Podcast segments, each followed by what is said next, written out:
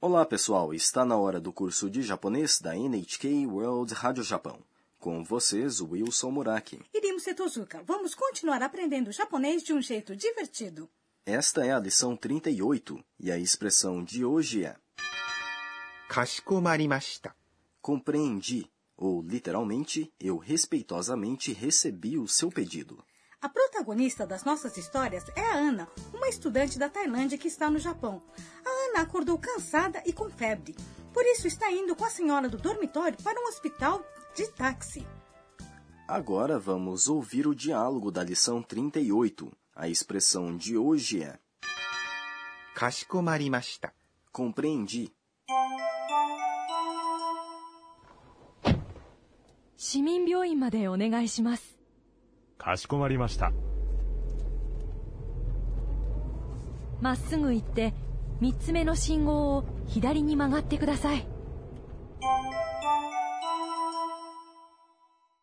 Agora vamos estudar o diálogo. A senhora do dormitório diz para o taxista: 市民病院までお願いします。 Para o Hospital dos Cidadãos, por favor.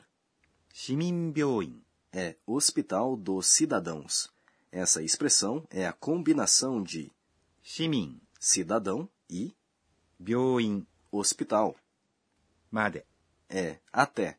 Neste contexto, para. お願いします。 É por favor.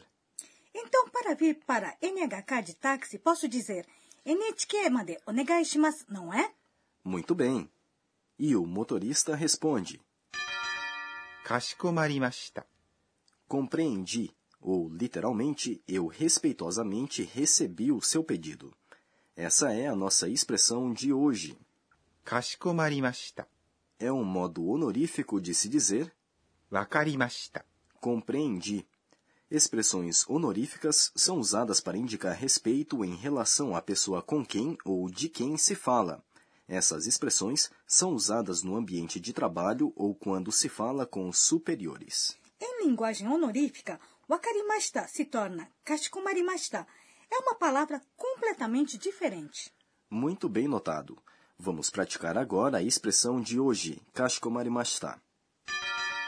かしこまりました。 Depois disso, a senhora do dormitório explica para o motorista o caminho até o hospital. まっすぐ行って、三つ目の信号を左に曲がってください。 Vá reto e vire à esquerda no terceiro semáforo, por favor. まっすぐ É reto. 行って、 É a forma T do verbo 行きます。 ir. Quando falamos de uma ação que é seguida de outra, colocamos o verbo anterior na forma T, não é? Exatamente. Neste caso, primeiro deve-se ir reto.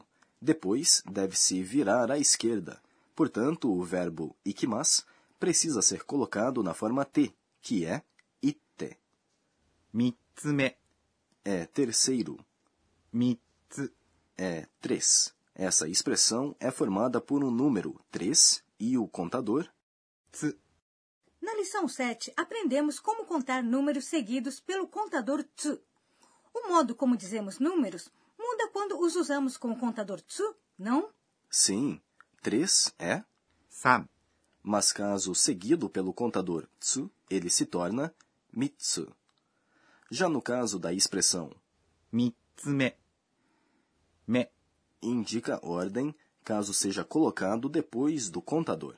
A partícula seguinte の、 conecta dois substantivos. Já 信号、 significa semáforo. Então, mitsume no shingo significa terceiro semáforo? Muito bem. を、 Colocado depois é uma partícula que indica o objeto de uma ação. 左、 É esquerda. に、 É uma partícula que indica a direção. 曲がって、 É a forma T do verbo 曲がります。 virar.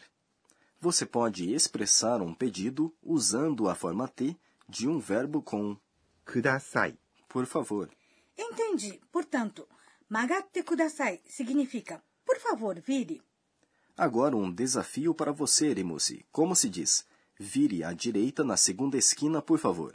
2, com o contador tsu, é 二つ、 Esquina se diz, 角、 direita é, você se lembra?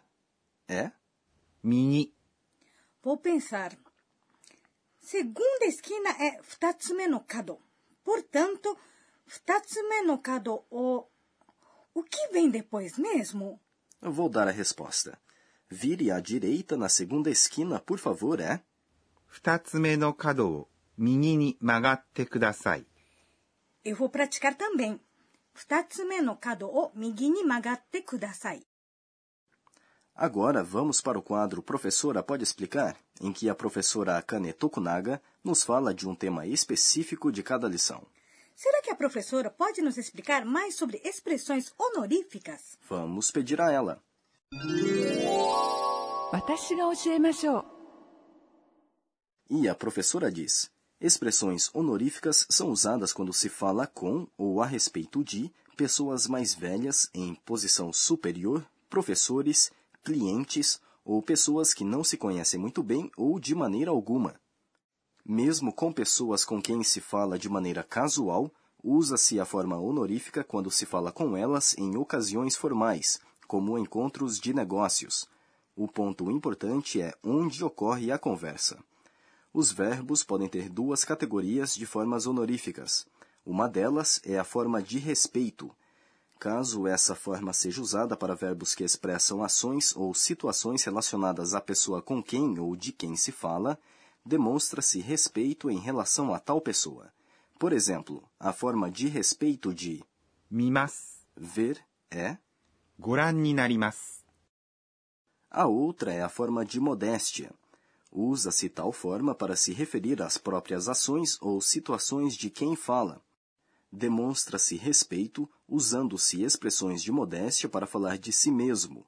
No diálogo de hoje, para dizer compreendi, o motorista não usou, わかりました。 mas sim, かしこまりました。 que é uma forma de modéstia para se dizer compreendi. Você pode pensar que expressões honoríficas são difíceis, mas não precisa ter pressa. Em conversações comuns, usando a forma mas dos verbos, você expressa um nível suficiente de polidez. Esse foi o quadro. Professora, pode explicar?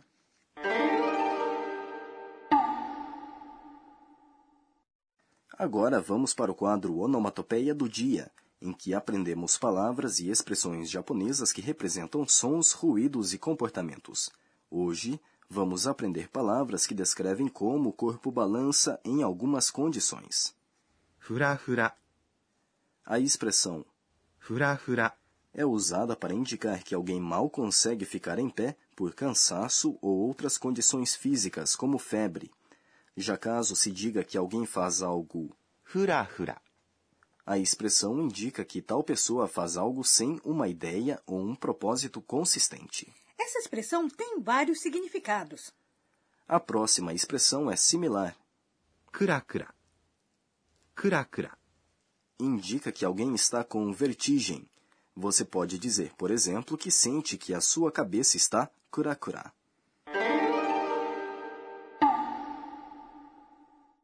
Esse foi o quadro Onomatopeia do Dia.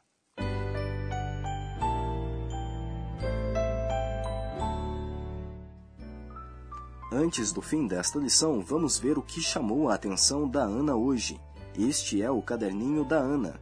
えーっと、今日は、 Os táxis no Japão possuem portas automáticas, que são operadas pelos motoristas. Caso você tente abrir a porta, o motorista vai chamar a sua atenção. É importante ter cuidado. Este é o fim da lição 38. A expressão de hoje foi: かしこまりました。 compreendi. Eu fiquei preocupada com a Ana. Na próxima lição, vamos acompanhar a consulta da Ana no hospital. Até lá!